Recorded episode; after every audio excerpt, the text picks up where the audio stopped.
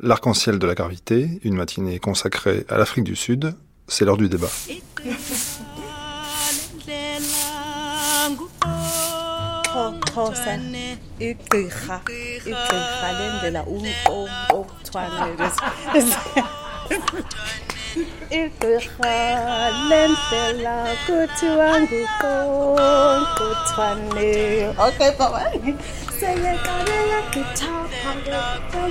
Sida, autopsie d'une catastrophe.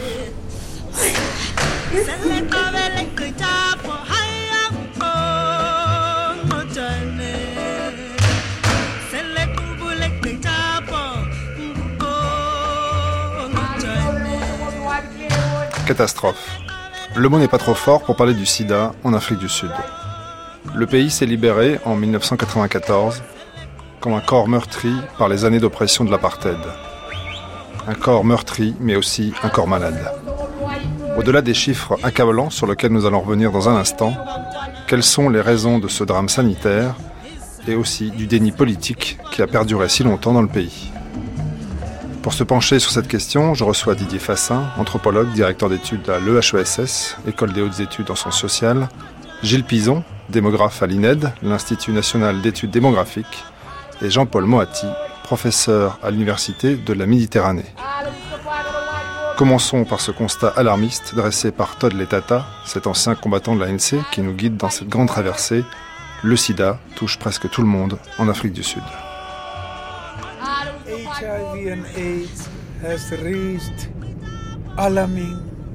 Le VIH et le sida ont atteint des taux et des proportions alarmantes. Cela touche tous les membres de notre société. Ça touche tout le monde sous le soleil.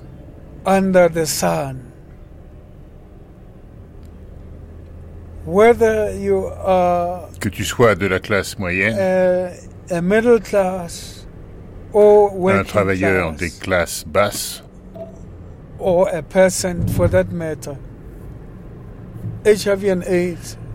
le VIH et le sida t'affectera. Et il va t'infecter en même temps. La voix de Todd Letata qui nous a guidés depuis le début de cette semaine.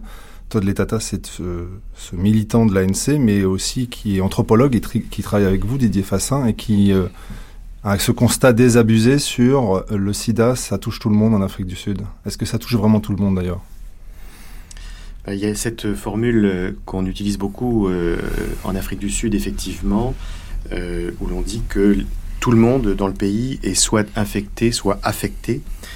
et il est vrai que si on prend les chiffres sur une quinzaine d'années, on voit qu'on est passé d'une situation où le sida a été considéré comme une maladie rare et même étonnamment rare en Afrique du Sud, avec une séroprévalence, une fréquence dans la population des femmes enceintes qui était inférieure à 1% au début des années 90 et qui, euh, en une décennie, est passée à 28% euh, dans cette même euh, population.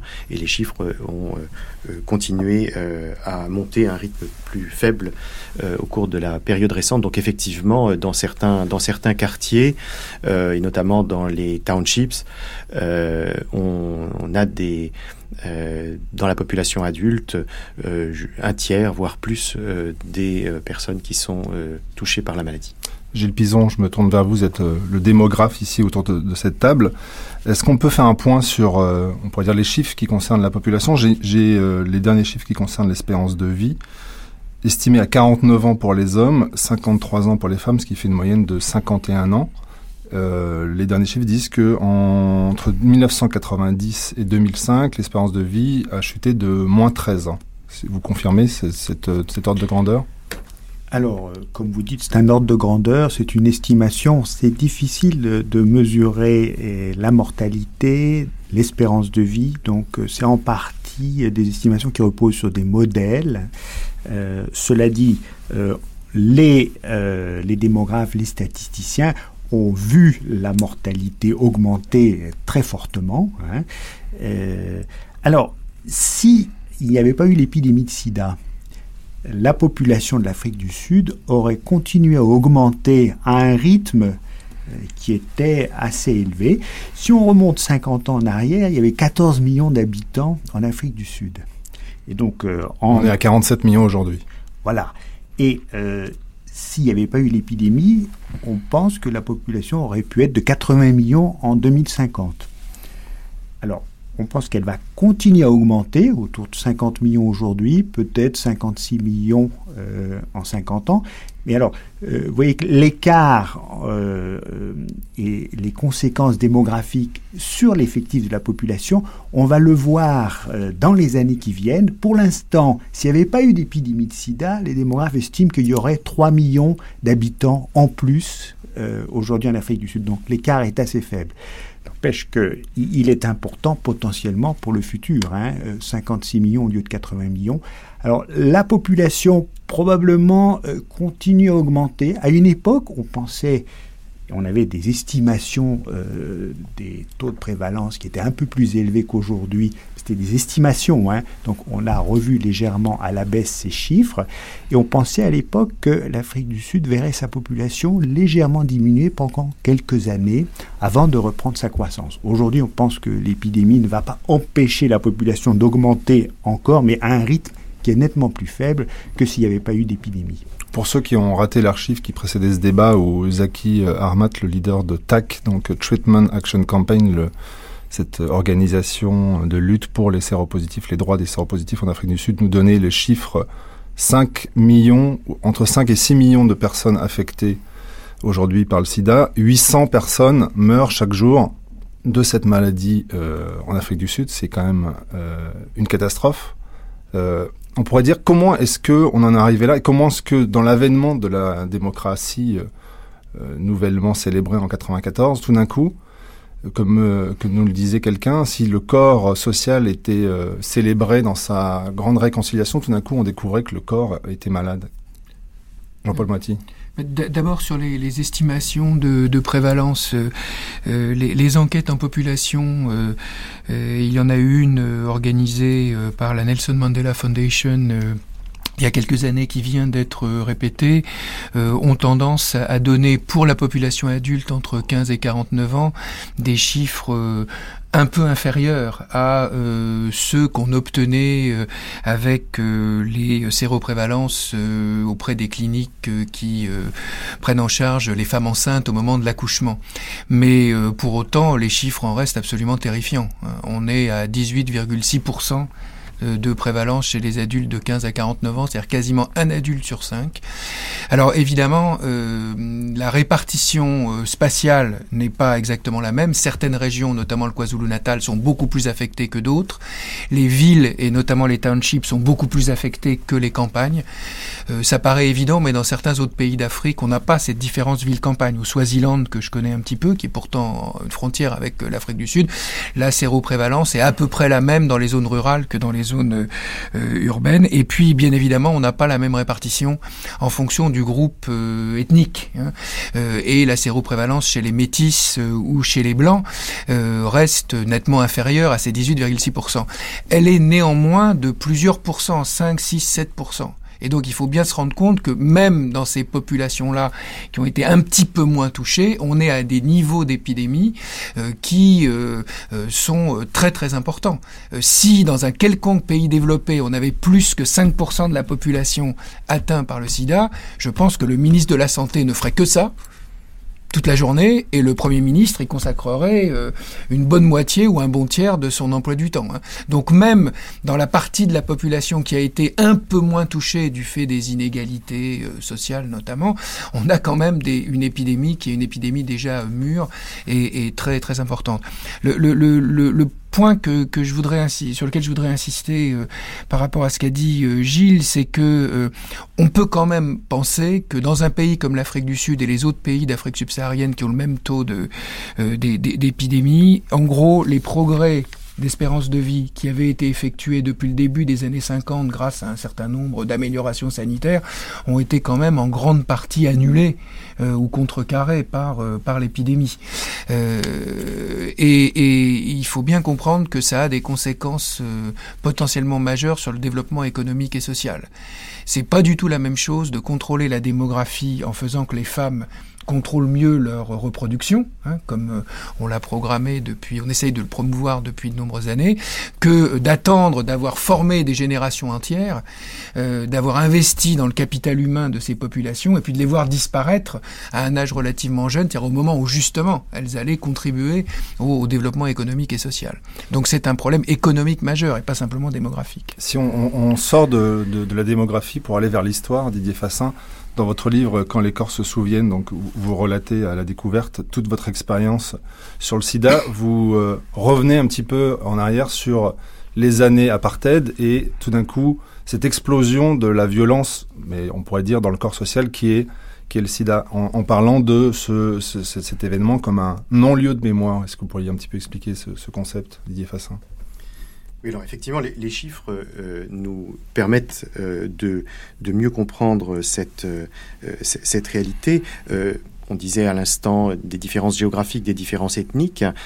ces différences sont sociales et raciales en Afrique du Sud et, et notamment euh, des enquêtes qui ont été réalisées dans des entreprises et qui comparent justement euh, des euh, personnes salariées en fonction à la fois de leur statut dans l'entreprise et de leur couleur, eh bien montrent que quand on est noir et de un ouvrier non qualifié, la proportion de personnes séropositives est dix fois supérieure à ce qu'elle est euh, chez les cadres blancs. Or, précisément, cet écart-là, euh, qui est un écart social et racial, euh, a été l'une des choses les plus douloureuses pour l'Afrique du Sud, puisqu'il faut bien comprendre que se joue dans cet écart une double dimension qui est d'une part la révélation des inégalités sociales et raciales qui ont marqué très profondément euh, l'Afrique du Sud, non seulement sous l'apartheid, c'est-à-dire entre 1948 et 1994, mais déjà bien avant, dans toute la période de montée de la ségrégation à partir de la fin du 19e siècle, et même encore avant, euh, dans la période euh, de la colonisation de cette partie du, continent. Donc il y a les inégalités, mais il y a en même temps, dès lors qu'on donne ces chiffres, la potentielle stigmatisation des populations noires qui, compte tenu de l'image qu'a le sida, euh, sont considérées comme euh, des euh, populations qu'on caractérise culturellement par une promiscuité sexuelle et donc par une plus grande vulnérabilité, au sida. Alors c'est précisément toute, toute cette dimension à la fois d'inégalité et de stigmatisation qui permet de comprendre pourquoi il a été euh, si euh, difficile de euh, réaliser qu'au même moment où l'Afrique du Sud sortait de cette période particulièrement noire et euh, de, son histoire avec, euh, en 1994, les premières élections libres et démocratiques, au même moment, elle avait la révélation de, cette, de, cette maladie qui la, qui la minait. Et effectivement, on a, on a à ce moment-là deux histoires qui se mettent en place, deux récits qui se mettent en place parallèlement. Le premier, c'est celui d'un miracle, c'est la sortie pacifique d'un régime euh, d'une violence euh, qui n'a presque pas d'équivalent euh, dans, l'histoire du continent africain. avec la commission vérité-réconciliation de 96 à 98, qui va permettre à la fois de dire cette histoire et en même temps de penser les plaies, et puis un drame euh, véritablement qui est celui euh, qui est celui du SIDA, qui non seulement euh, touche les corps comme vous l'avez dit, mais qui aussi va diviser la société puisque elle va montrer les lignes de fracture sociale et raciale. Zaki Armat, le, le leader de, de, TAC, donc Treatment Action Campaign, en 2001 juxtapose deux photos celle de Hector Peterson, mort le 16 juin 1976. Donc on a entendu sa sœur témoignait dans le documentaire euh, sur la communauté noire euh, mardi, et juxtapose celle de euh, Nkosi Johnson du 1er juin 2001, affectée par le sida. Donc un jeune noir écolier mort sous les balles des policiers blancs de l'apartheid, un jeune noir d'à peu près le même âge qui est en train de mourir euh, du sida. Donc on, voit bien la juxtaposition de ces deux images symboles qui, euh, on pourrait dire, euh, corroborent tout ce, que, tout ce que vous venez de dire, Didier Fassin. On, peut, on peut même, pardonnez-moi, ajouter que le premier à avoir fait ce parallèle, c'est Chris Annie en 1992, lorsque, encore en exil, et avant malheureusement d'être assassiné, dans un congrès sur le sida, il disait nous venons euh, de gagner la lutte contre l'apartheid. Notre prochain combat, euh, c'est celui sur le sida. Il était assassiné un an plus tard. Alors la lutte contre le sida, c'est, on pourrait dire aussi l'histoire du gouvernement. Qu'est-ce qu'a fait le gouvernement de Nelson Mandela et ensuite celui de Thabo Mbeki pour réagir face à cette catastrophe? Je vous propose d'écouter un élément de réflexion, celui de Hélène Schneider, que vous connaissez bien, Didier Fassin, qui travaille sur cette question. Um, L'épidémie du sida a commencé dans ce pays bien avant la transition politique. Mais son plus fort impact s'est fait sentir juste au moment où la société essayait d'introduire tout un lot de mesures sociales.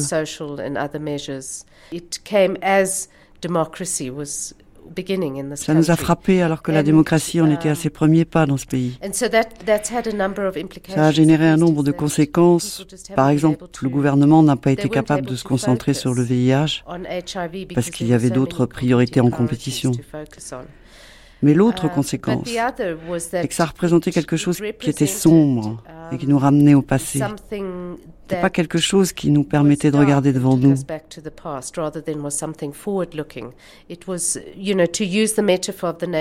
Pour utiliser la métaphore de la nation comme un corps, ça voulait dire que la nouvelle nation était un corps malade au lieu d'être un nouveau corps en bonne santé. Plus de 200 000 personnes ont reçu des antirétroviraux du service public.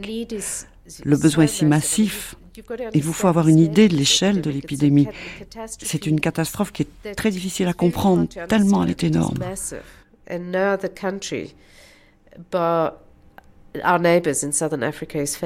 Nous sommes le seul pays, nos voisins mis à part, à être confrontés à un problème de santé sociale d'une telle échelle.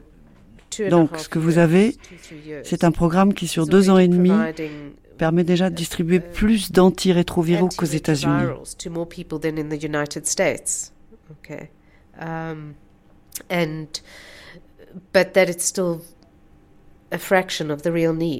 Mais c'est toujours une petite fraction du besoin réel. On ne satisfait que 20 ou 30 de la demande actuellement. Um, Mais en fait, on devrait être plus proche de 80%. Mais les défis sont sans précédent. Donc je pense aussi que nous sommes dans une nouvelle phase par rapport au début de la décennie 2001-2002. L'économie se développe. Il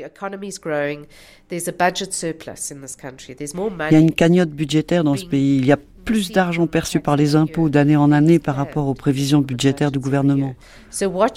Donc vous avez aujourd'hui l'ambition ou un désir des gens du Trésor public à investir pour régler nos problèmes sociaux majeurs. L'argent pour le moment n'a pas été le problème. La question, c'est la capacité du système à absorber les programmes, les installations, le personnel, pour pouvoir fournir ce type de programme. Et c'est ça notre contrainte principale maintenant, pour atteindre l'objectif de l'accès universel aux soins. Je ne pense pas que le fait que le politique ait nié la maladie soit la source de ces difficultés. Hélène Schneider qui ne retient pas le déni politique comme frein euh, à la réponse gouvernementale à la catastrophe. Didier Fassin, Jean-Paul Moati, euh, Gilles Pison, qu'est-ce que vous pensez, vous, de cette, idée de déni politique par rapport à, cette catastrophe? Les, chiffres parlent d'eux-mêmes. Euh, en 2002, l'État a, consacré un milliard de rentes, c'est-à-dire à peu près 111 millions de d'euros à la lutte contre le sida. En 2005, euh, le chiffre est multiplié par 5, on passe à 5 milliards de rentes, donc on, voit bien l'effort budgétaire. Mais est-ce que cet effort budgétaire euh, qui est aidé par euh, de nouvelles ressources qui arrivent dans les caisses de l'État, comme nous dit Hélène Schneider, s'accompagne d'une prise de conscience au niveau politique, puisqu'on se rappelle de, des prises de position de la ministre de la Santé et aussi de Thabo Mbeki, qui ne mettait pas en relation la séropositivité et le sida. Donc, Jean-Paul Bointy. je vais vous raconter une anecdote d'abord. Euh, en 2002, euh, avec une mission, on préparait euh, le voyage de Lionel Jospin, une mission de scientifique. on se retrouve à une réunion avec des responsables du ministère de la Santé.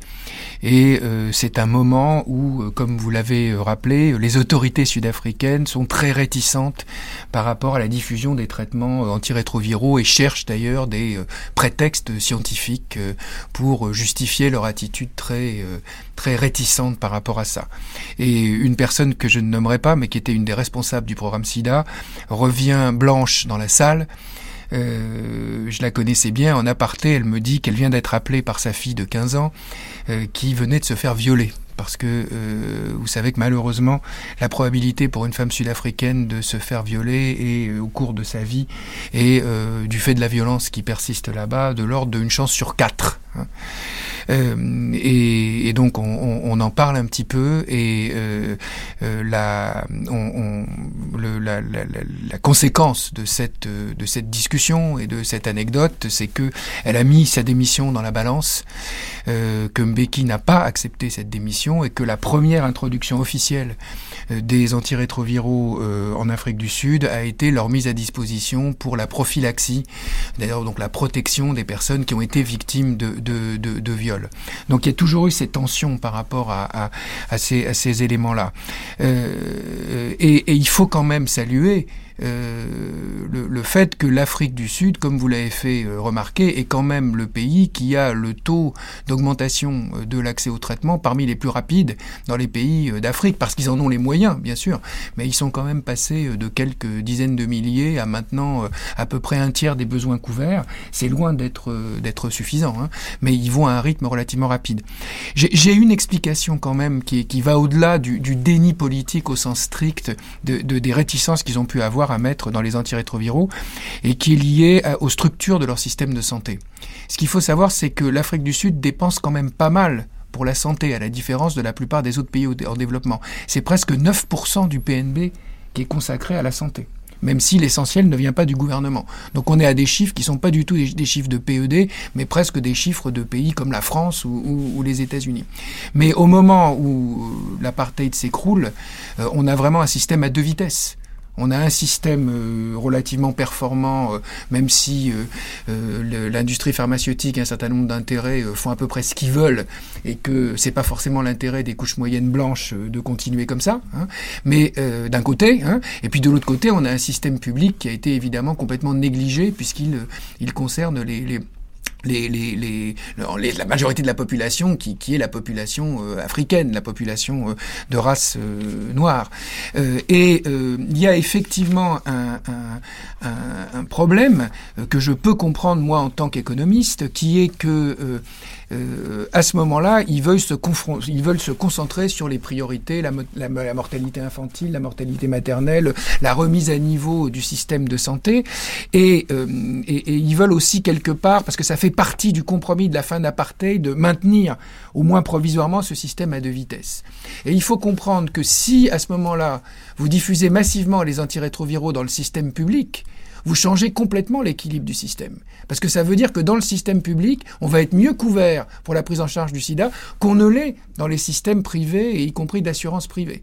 Et, on a vu, à une moindre échelle, dans un pays comme le Chili, par exemple, du jour où il y avait aussi un système à deux, vitesses, du jour où le gouvernement chilien, mais c'était pour quelques milliers de personnes seulement, et pas des, centaines de milliers, voire des millions, du jour où le gouvernement chilien a donné les antirétroviraux dans le système public, considéré jusque-là comme beaucoup plus bas de gamme, eh bien les gens qui étaient couverts par des assurances privées, par le système privé, mais pas pas très bien couverts pour le traitement du sida, évidemment changé immédiatement pour aller dans le système public où en plus c'était gratuit, avec un risque donc de capture du système public par les couches moyennes, qui est un problème classique dans les pays en développement. Donc on peut comprendre qu'il euh, euh, y ait eu euh, une espèce de crainte euh, légitime d'un certain nombre de décideurs, par ailleurs bien intentionnés, de ne pas vouloir déséquilibrer le système. Alors bien sûr, ils n'ont pas vu probablement euh, que euh, bah, il fallait passer par-dessus cela et faire évoluer les, les, choses et même se servir du sida pour justement changer l'équilibre à l'intérieur de leur système de santé. Mais ils apprennent quand même relativement vite. Hein, et en dépit, ce qui, d'une certaine façon, ce qui est souligner, c'est que en dépit de ce déni politique, en dépit de ce déni politique, on a eu euh, un passage à l'échelle qui est quand même extrêmement rapide. Didier Fassin. Oui, je crois qu'on peut vraiment pas dire que Hélène Schneider, euh, la directrice du Centre d'études des politiques de santé à l'Université de Johannesburg, se, soit dans une sorte de déni du déni. il faut savoir que c'est quelqu'un qui alors qu'elle occupe euh, une position euh, universitaire, euh, qu'elle a été elle-même une militante de la lutte contre l'apartheid, donc elle a le gouvernement qu'elle a appelé de ses voeux, a témoigné contre le gouvernement, ce qui était pour elle particulièrement douloureux, lors du procès de Pretoria où euh, l'État euh, sud-africain et le, ministre de la Santé euh, tout particulièrement a été condamné pour les politiques de non mise en route de la prévention de la transmission mère-enfant, c'est-à-dire qu'on a obligé le gouvernement à traiter euh, les femmes au moment euh, de l'accouchement euh, pour qu'elles ne transmettent pas ou qu'elles aient en tout cas un risque bien inférieur de transmission à leur enfant. Donc, je, crois que en fait, ce qu'elle ce qu'elle nous dit et, et, qui est effectivement très très important, c'est qu'il il y a une mise en perspective à faire de la rhétorique de, du débat euh, de la controverse qui se sont produites dans l'espace public et effectivement qui ont eu à juste, à juste titre euh, des euh, échos et ont donné lieu à des condamnations internationales. Vous appelez ça, une épidémie de disputes dans votre livre. Exactement et, et, et effectivement la, les positions du président sud-africain et de sa ministre de la Santé contestant l'origine virale de l'épidémie ou plus exactement euh, euh, disant que le virus ne devait pas suffire à, à expliquer euh, la maladie, mais que euh, la pauvreté était également en cause, ce qui n'est évidemment pas totalement faux, et critiquant les antirétroviraux comme étant potentiellement dangereux. évidemment a, a, eu des effets, des effets négatifs, mais elle a raison de souligner un point qui est généralement méconnu, c'est que pendant que ces discours-là étaient tenus, les politiques euh, de santé publique et les politiques sociales se développaient. Alors effectivement, avec un, bémol très important à mettre sur la question des médicaments, qui ont pris du retard, c'est vrai, qui ont, ce retard a été en partie rattrapé, comme vient de le rappeler euh, Jean-Paul Moati, mais euh, il faut bien voir que au plus fort de la controverse, les euh, responsables du directeur général de la santé jusqu'aux gens que j'ai pu rencontrer, des responsables intermédiaires dans les provinces, étaient des gens qui, pour la grande majorité d'entre eux, étaient convaincus de l'importance de l'épidémie, de la nécessité de mettre en œuvre des moyens efficaces de la prévenir et de la traiter, et qui enfin, et c'est une dimension qu'on a euh, insuffisamment euh, euh, soulignée, c'est qu'il y a eu des politiques sociales aussi, et c'est une chose évidemment que de, depuis l'Europe ou, l'Amérique du Nord, on a un peu de mal à imaginer, et, on considère comme un, débat un petit peu simplificateur, les médicaments ou la nourriture. Évidemment, il faut des médicaments et de la nourriture. N'empêche que quand on va dans des zones pauvres, quand on voit le niveau de vie des familles en milieu rural et souvent en milieu urbain, euh, dans, les populations noires en particulier, pas exclusivement, eh bien, on se rend compte que les médicaments, ça ne suffit pas, qu'il faut aussi que les gens puissent accéder à un minimum euh, qui leur permette de savoir que le lendemain, ils ont quelque chose à manger et à donner à, leurs enfants. Et donc, les politiques sociales et notamment les politiques euh, d'aide sociale ont été aussi un, un, élément qu'on n'a pas suffisamment qu'on n'a pas suffisamment souligné. Didier Fassin, Jean-Paul Moati, Gilles Pison, pourquoi est-ce que donc le délégué ONU-SIDA euh, Stéphane Lewis, qui signe contre la montre combattre le sida en Afrique euh, chez Actes Sud, s'en prend si violemment à l'Afrique du Sud l'année dernière, à la conférence de Toronto sur le sida, en étant presque injurieux par rapport à la politique gouvernementale de ce pays? Écoutez, pro probablement, euh, c'est ce que je viens de, c'est ce que je viens d'évoquer. Il est pris au piège de la rhétorique? La, rhétorique et le discours ont des effets, bien entendu, et, à, mon tour, je ne suis pas celui qui va les, les nier. Euh, néanmoins, euh, il y, a, deux choses. Il y a d'une part le fait que pendant cette période euh, où la, contestation existait, et du reste, elle n'existait pas qu'au niveau le plus élevé de l'État. Il faut bien voir que dans, la, dans la population également, les, les, gens ont des doutes, les gens sont instruits en quelque sorte par l'expérience de l'histoire. Euh, ils ont une méfiance à l'égard de la santé publique euh, qu'il ne s'agit pas euh, de, défendre, mais qu'il faut au moins comprendre, qui est que la santé publique a été, depuis un siècle, en Afrique du Sud, l'instrument privilégié de mise en place des politiques d'apartheid, puisque depuis l'épidémie de peste de 1900 et ensuite dans les épidémies de grippe, euh, de tuberculose, de syphilis, etc. À chaque fois, on a argué euh, de euh, la nécessité de santé publique de façon absolument infondée, pour séparer les populations, créer en 1900 avec la peste les premières native locations, c'est-à-dire les premières zones de ségrégation raciale, et donc, euh, il y, euh, y, a tout un contexte qu'il faut aussi prendre en compte, encore une fois, non pas pour justifier euh, les, positions dissidentes du président Thabo Mbeki et de ses deux ministres successifs de la Santé, et notamment Manto Chabalam Simang, mais tout de même, il faut prendre en compte cette, histoire et cette, et cette méfiance qui a pu s'instaurer à l'égard de, à l'égard de la santé publique. Gilles Pison.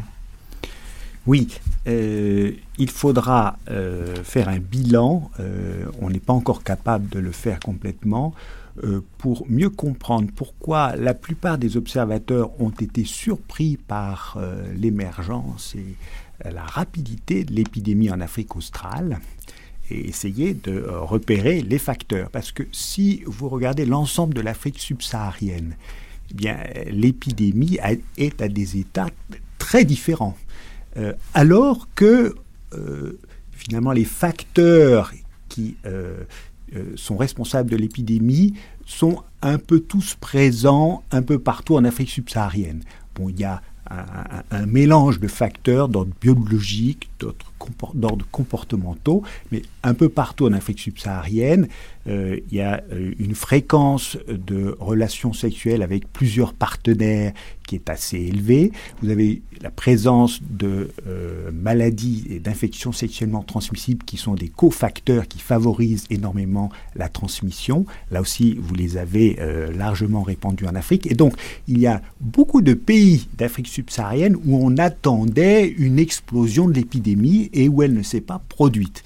Alors, en Afrique australe, pendant longtemps, on a pensé qu'elle échapperait en grande partie parce que les niveaux étaient restés très bas, ça a été rappelé tout à l'heure. Et donc, quand on a vu l'épidémie monter en puissance euh, au début des années 90 dans ces pays d'Afrique australe et en Afrique du Sud, on a été tous surpris. Hein. Euh, vous trouverez personne qui dirait que je l'avais prédit.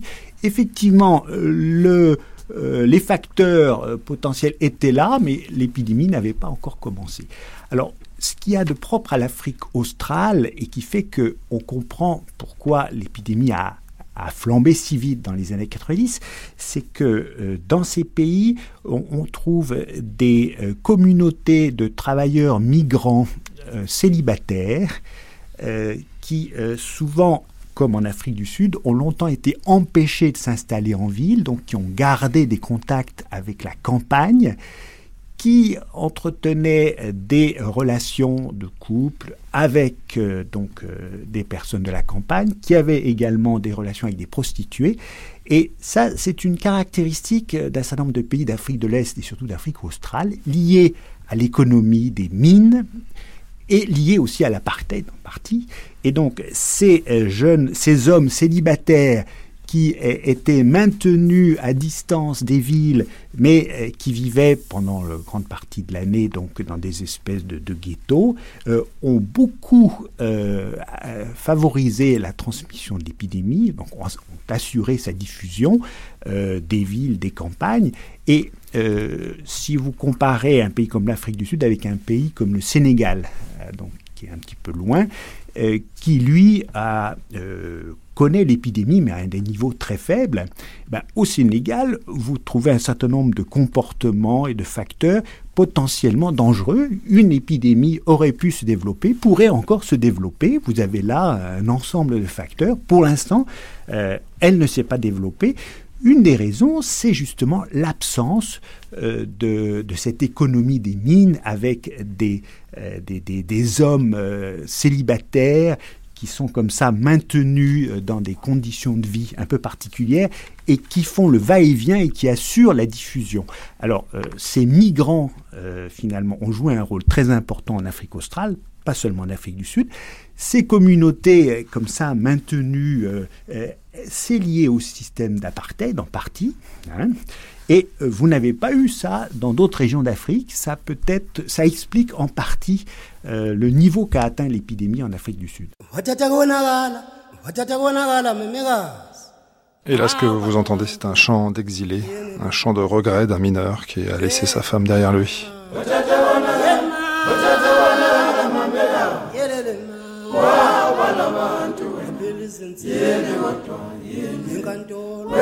Malwa we malwa we malwa we malwa ye ma yene kodwa yene we malwa wombamba wombamba wombamba wombamba mfuka baba wombamba wombamba wombamba wombamba wombamba mfuka baba wombamba noma sekwaza noma sedubula wombamba. Wombamba mfoka baba wombamba noma sekwaza noma sedubula wombamba. Wombamba. Mfoka baba wombamba. Didier Fassin, avant de vous donner la parole, je voulais euh, peut-être trouver un point d'accord entre vous et, et Stéphane Lewis. Il nous raconte dans son livre donc Contre la montre son passage euh, dans le township d'Alexandra que vous connaissez aussi euh, devant le euh, le Alex Tara Children Clinic, où il rencontre des grands-mères et des enfants. Et il dit Tout avait fait au moins une fois, sinon plusieurs fois, le trajet déchirant jusqu'au cimetière. Pourtant, elle s'exprimait avec une énergie et une force proprement surnaturelle. Ça me rappelle dans votre livre cette phrase d'une femme que vous avez vue qui dit Ah, je suis contente de vous voir, Didier Fassin, la prochaine fois, je serai morte effectivement, elle me faisait cette, cette réflexion avec beaucoup de lucidité puisque euh, elle est morte avant que je ne revienne euh, en Afrique du Sud et j'y retournais tous les six mois, donc euh, bien peu de temps après. je crois effectivement que ce que disait à l'instant Gilles Pison est, important. la grande historienne de l'Afrique du Sud, Shula Marx, sans rapport avec le, philosophe, disait, euh, avait cette formule, euh, une épidémie qui attendait de survenir. Et, euh, et je crois que c'est exactement de cela dont il, dont il s'agit.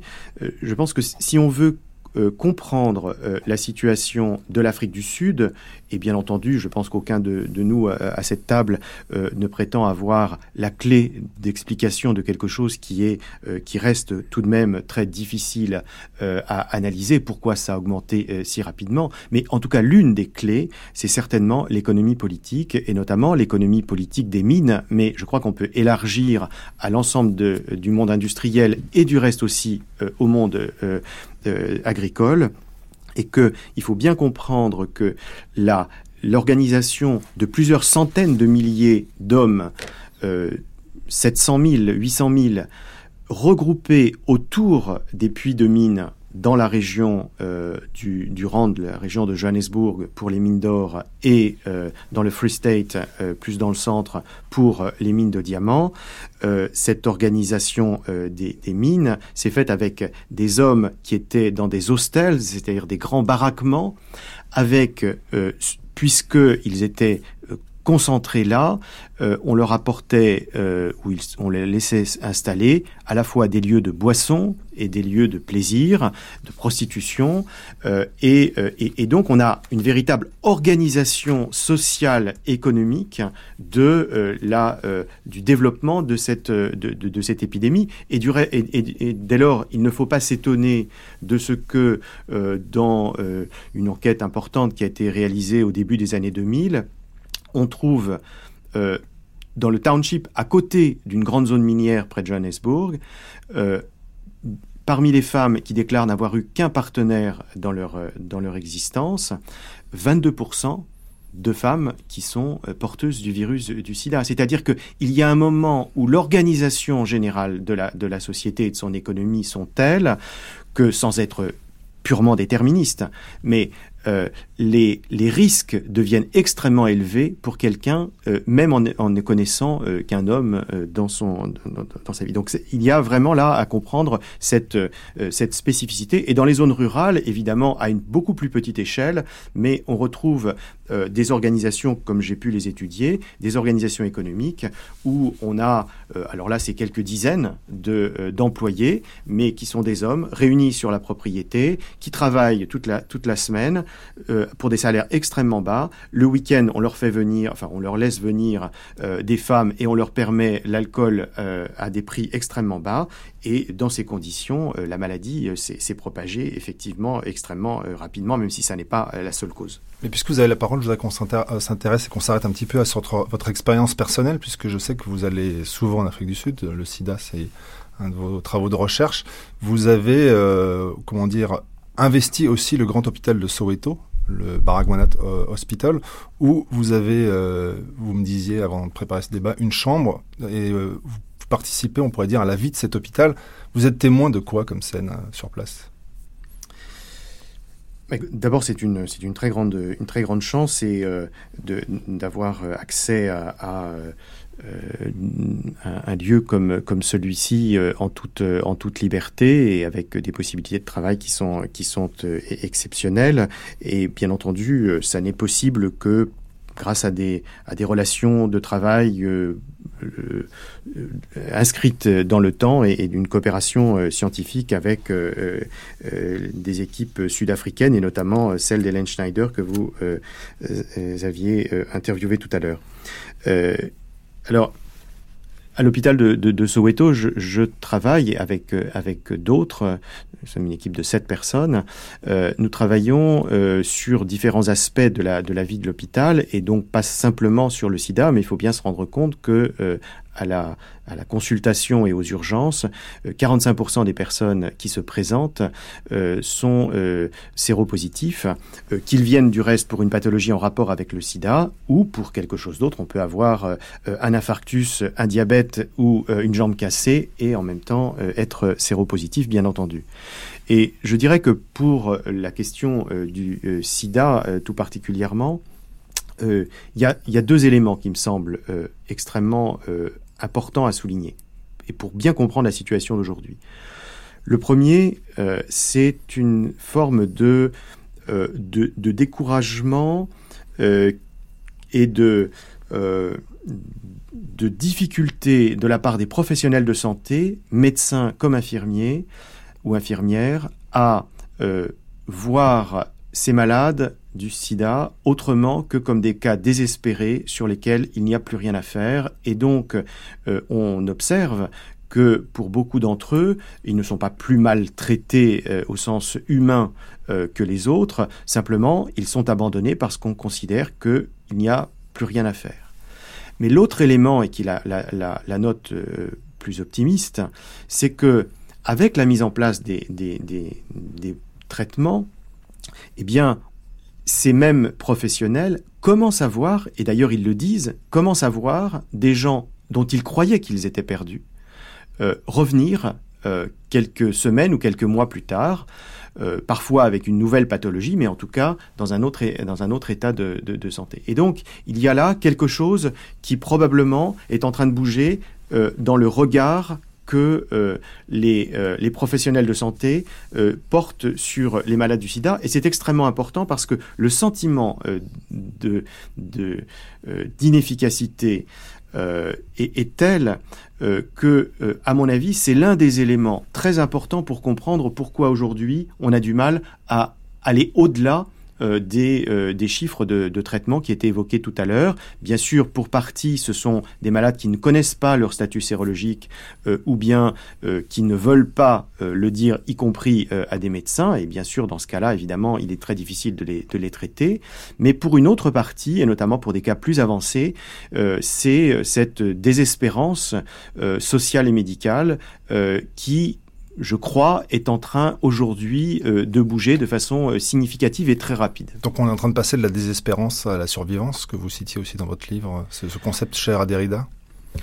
Oui, alors euh, j'avais j'avais utilisé cette ce, parallèle effectivement entre ce que disait Derrida juste avant de mourir dans un entretien qu'il avait donné à un journaliste du Monde et ce que me ce que m'expliquait sur le sens qu'il donnait à la vie qui lui restait à vivre, euh, un malade du euh, sida en Afrique du Sud. Euh, et je crois qu'effectivement, il y a il y a là quelque chose qui est en train de qui est en train de bouger, c'est-à-dire qu'on n'est pas il y a eu ce mouvement politique que nous décrivions tout à l'heure, où la prise de conscience, la mobilisation euh, de la, société et notamment de, la santé publique. Euh, et aujourd'hui, euh, ce qui est en train de commencer à se faire, ça reste encore relativement embryonnaire, mais ce qui est en train de, de se passer, c'est que ces malades ne sont plus considérés, commencent à ne plus être considérés comme désespérés. Dans le documentaire qui suivra ce débat à 11h, vous entendrez les témoignages que nous avons recueilli avec Jean-Philippe Navarre dans le township de Guatemala, au, nord de, Johannesburg. Nous avons passé euh, quelques heures dans une famille, euh, notamment beaucoup de femmes séropositives, qui vivent pas très loin de ces baraquements dont nous avons parlé, avec euh, cette situation de désespérance, mais aussi de survie. Des femmes qui, peut-être à la nuit tombée, reprennent ce chant de Myriam Makeba. Le titre, c'est Mangila Langa. Traduction, je ne dors pas.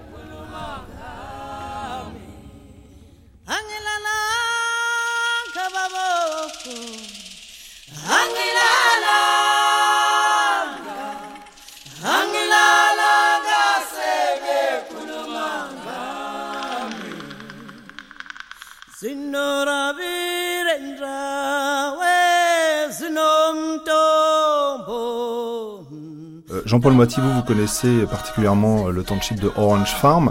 Et je me tourne vers vous pour terminer ce débat parce que vous êtes euh, dans l'unité 379 de l'INSERP.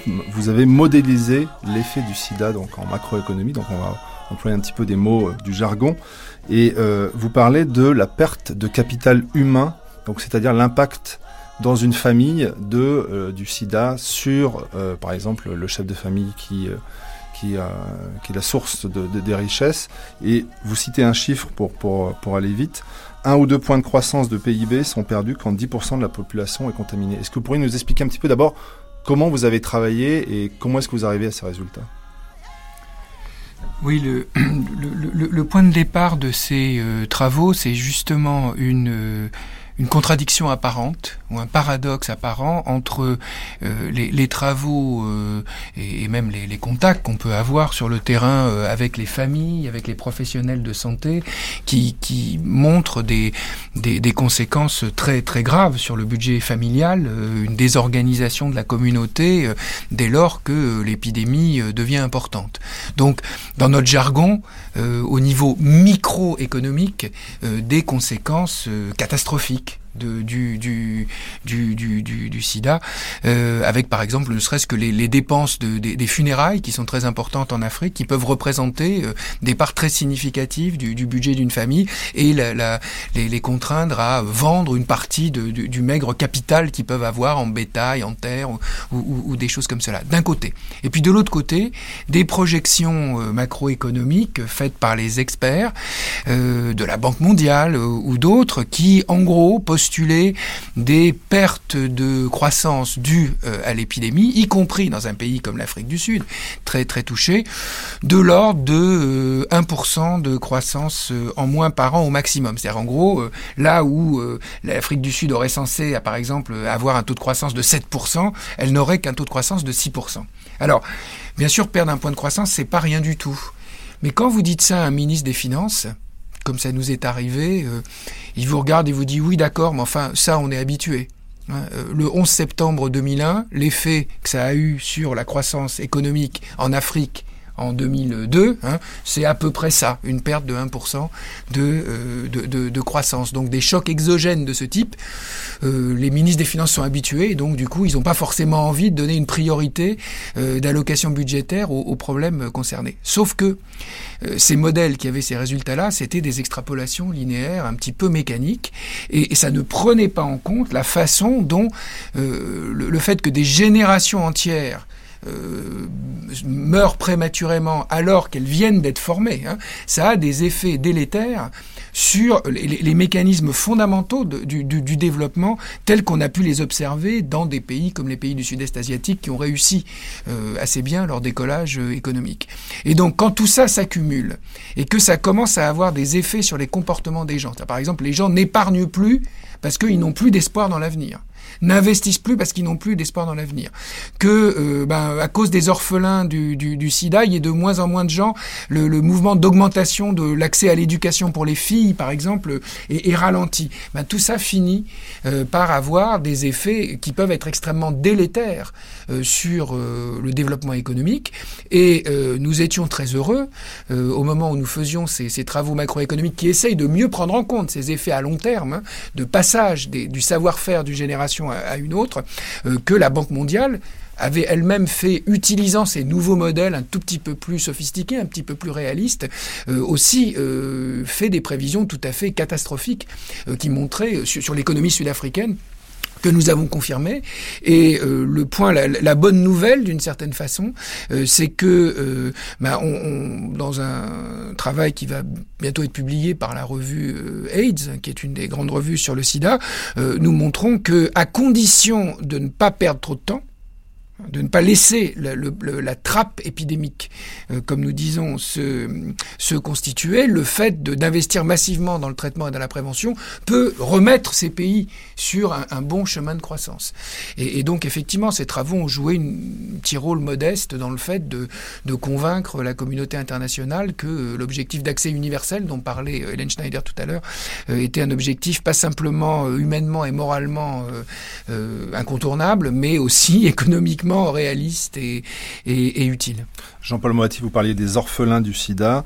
Le chiffre que j'ai sous les yeux, c'est 2 millions, euh, on estime à 2 millions le nombre d'orphelins du sida en 2010. C'est un chiffre que vous corroborez, euh, Gilles Pison? Oh, ben, il n'y a pas de raison de. Euh, cela dit, il y a un point où là, les efforts doivent être engagés et ne donneront de résultats qu'à plus long terme, c'est les efforts de prévention. Il faut savoir que euh, il y a peut-être euh, euh, seulement la moitié des personnes qui vivent avec le sida, donc soit infectées, soit malades, qui le savent en Afrique du Sud.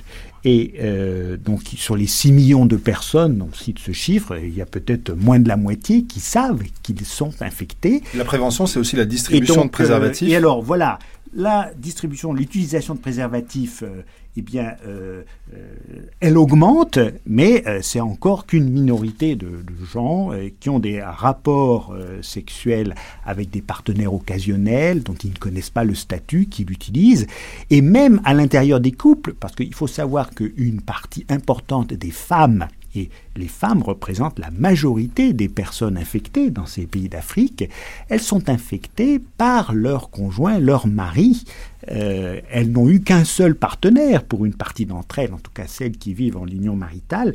Et euh, le problème dans ces couples, euh, c'est l'utilisation du préservatif parce qu'il est encore connoté négativement. Si vous proposez à votre conjoint un préservatif, eh bien, soit c'est que vous avouez une infidélité, soit que vous n'avez pas confiance en lui. Et donc, pour l'instant, l'image du préservatif est, est mauvaise et on sait bien que la prévention, elle va avancer avec l'utilisation accrue du préservatif, et pas seulement pour des rapports sexuels occasionnels, même à l'intérieur des couples.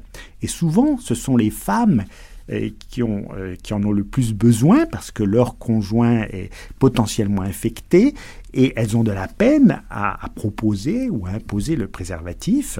Donc euh, là aussi, c'est des efforts qui sont en cours, mais qui vont euh, donner des résultats, euh, pas immédiatement. Hein. Et donc, il y a aussi de développer la prévention, c'est les jeunes filles. Il faut savoir que les chiffres sont extravagant. Vous avez 15% des jeunes femmes de 15 à 24 ans euh, qui sont infectées, qui seraient infectées dans la population générale, alors que du côté des garçons du même âge, ils ne sont que 5%.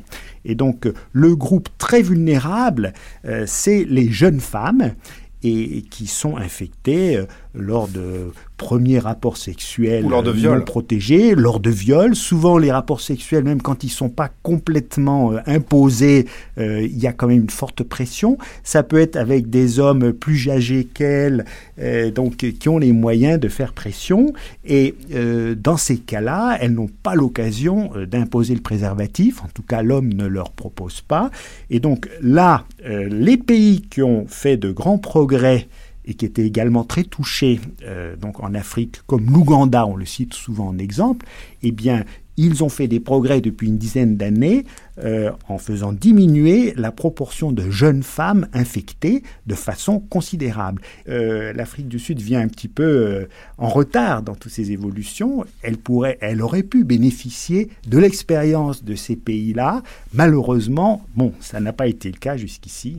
Lueur d'espoir, nous dit euh, Gilles Pison. Changement de regard, nous disait euh, Didier Fassin. Jean-Paul Moretti, quel est votre sentiment, vous, par rapport à cette situation? Vous êtes aussi optimiste, entre guillemets? Bah, je, suis euh, ni, enfin disons que comme disait Gramsci, euh, il faut combiner euh, l'optimisme de la volonté avec le pessimisme de l'intelligence. L'optimisme de la volonté, c'est que au plan international et pas seulement en Afrique du Sud, les, les efforts consentis pour le SIDA sont exceptionnels à l'échelle de l'histoire de l'humanité. Jamais dans l'histoire de l'humanité il y a eu une telle augmentation de l'aide au développement ciblé sur une maladie que avec le SIDA, la malaria et la tuberculose ces dernières années, avec notamment la création du Fonds, global de lutte contre ces trois euh, maladies. Euh, d'un côté. Euh, de l'autre côté, au plan de l'ensemble des pays les plus concernés, comme d'ailleurs de l'Afrique du Sud, on, on, ne va pas assez vite. On est en train de continuer à perdre la course contre l'épidémie. tout simplement pourquoi? Parce que, en gros, dans le même temps où on arrive à mettre une personne de plus sous traitement, il y a quatre nouveaux cas.